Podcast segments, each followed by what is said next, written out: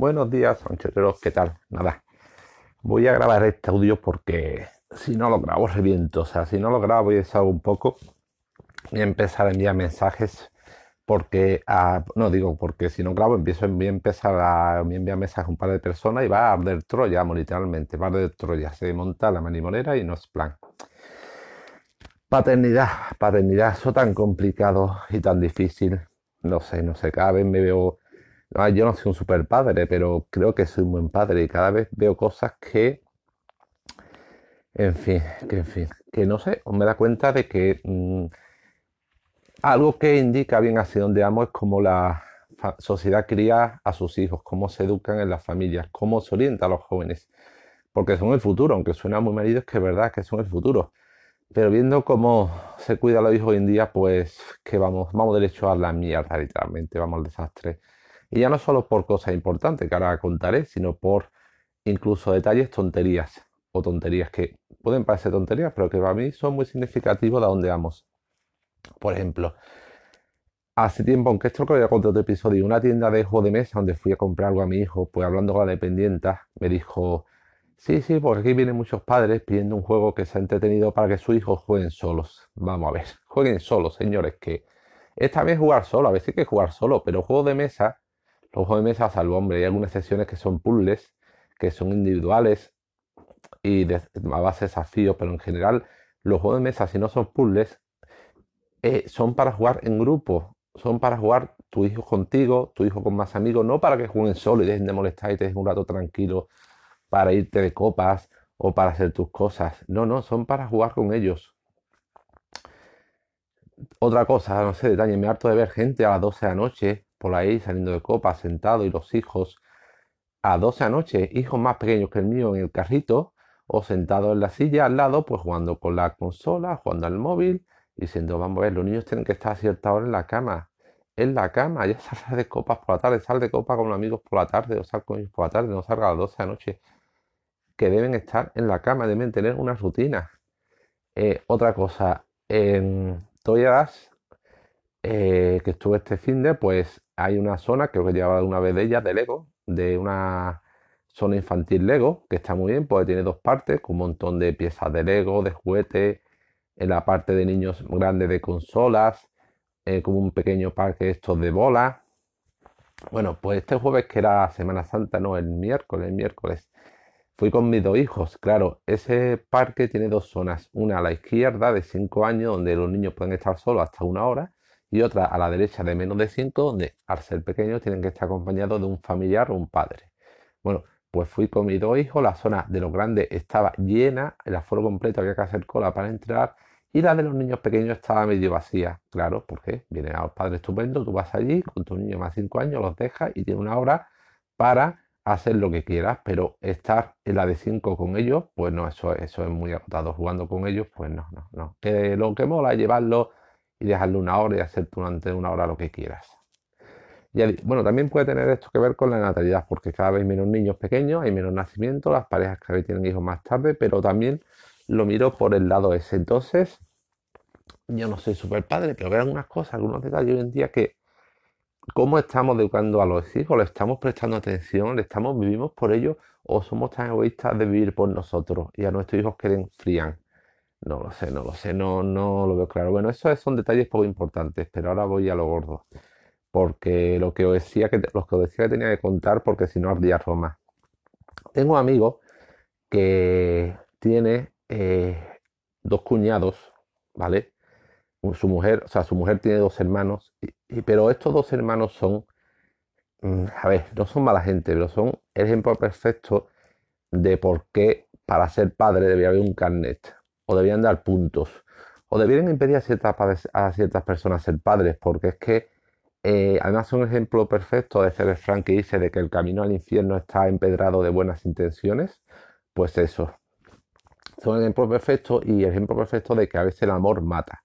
o el amor destroza, e incluso el amor nos esa imagen, esa, eso es cuando la gente, los defensores hablan de la familia, porque hay que defender la familia a toda costa, porque la familia es sagrada, la familia mejor, el amor de padre es inigualable, eh, porque hay que impedir el aborto a toda costa, porque toda vida es sagrada y hay derecho al nacimiento, y todos los padres todavía y el niño debe venir al mundo mm,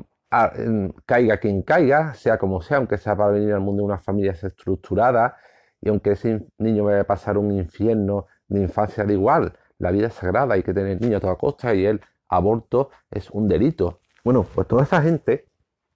no tiene en cuenta de que lo que he dicho, del primero, de que el camino al infierno está empedrado de buena intención y de que a veces el amor mata. Porque esta persona, digo, eh, esta persona, digo, que tiene dos hermanos, eh, los padres están separados. Y en su momento el padre se separó y empezó a pagar pensión de alimentos. Pero bueno, es que eh, los hijos, esta, la esposa de esta persona ya se independizó, consiguió un trabajo, mm, se fue a vivir, eh, se fue a vivir, hizo su vida, su propia familia, pero los dos hermanos pues siguen viviendo en casa, porque los padres están separados y, en su momento el padre a separarse acordó una pensión de alimentos y se la sigue pagando. Pensión de alimentos a favor de los hijos, que tú dirías, bueno, está bien, normal, los hijos hasta que sean mayor de edad, pues necesitan que el padre siga aportando algo, pero es que los niños tienen treinta y pico años, treinta y pico. Y el padre, por un, sentimiento malentendido, por un, una culpabilidad de que yo, tengo que cuidar a mi hijo, yo no puedo dejar desamparado, o sea, por un amor de estos que digo que matan, ¿vale? Por un amor que matan, sigue pagando pensión de alimento a la madre. Con los niños con 35 años, una pensión que iría, eh, este hombre fuera cualquier juez al 99% de los jueces y dije, mira, señor juez, mis hijos son mayores, pueden y deben cuidarse por sí solos y no tengo por qué pagar pensión de alimentos. Y no va, y se lo han dicho varias veces, pero no va, porque tiene, como digo, un amor de que no, yo tengo que tener mi conciencia tranquila, de que estoy ayudando a que mis hijos comen, no estoy dejando desamparado. Pero es que esa conciencia tranquila no se da cuenta de que le está destrozando la vida. Está haciendo dos personas, haciendo que dos personas vivan con treinta y pico años en casa, con un plato de comida delante, no le falta ropa, no le falta comida, no le falta dinero que le dan la madre para ciertas cosas que le gusta y le está destrozando la vida y no se da cuenta, no se da cuenta, no se da cuenta. Y, y claro, los niños están pues súper consentidos y aparte, por ejemplo, una de estas personas, de los hermanos, pues come como un bebé, no puede comer ciertos alimentos. Cuando va a comer a casa de cualquier persona hay que hacerle comida separada porque no le gustan. Por ejemplo, algo tan básico como un relleno para burrito, que es con carne picada. Si se le echa pimiento a la carne picada ya no le gusta y se tiene que hacer su propia comida aparte. Y el 99% de las veces, como no coma, eh, no puede comer lo que come los demás, hay que hacer la comida aparte. Una persona con treinta y pico años. Y estas personas son dos. Eh, este amigo estas dos personas tienen ya treinta y pico años, tienen oficio ni beneficio, y cuando estén, no estén los padres, este hombre, los dos cuñados van a ser una carga, mm, van a ser indigentes. Entonces, ¿qué ocurre? Que los padres están separados, están tranquilos, la madre tiene a los niños en casa con ellos, que le, hacen compañía, que se pensará la madre que van a cuidar de ellos, van a cuidar de ella cuando ella no pueda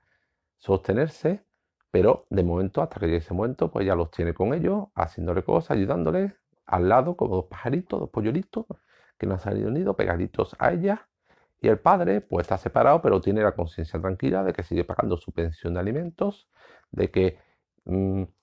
cada vez que van ellos a comer a casa de él, le sigue poniendo lo que a ellos les gusta, no intenta educarlo, no intenta corregirlo, porque si no se enfadan. Y si se enfadan no van a visitarlo y si no van a verle, él se siente solo. O sea, un amor egoísta de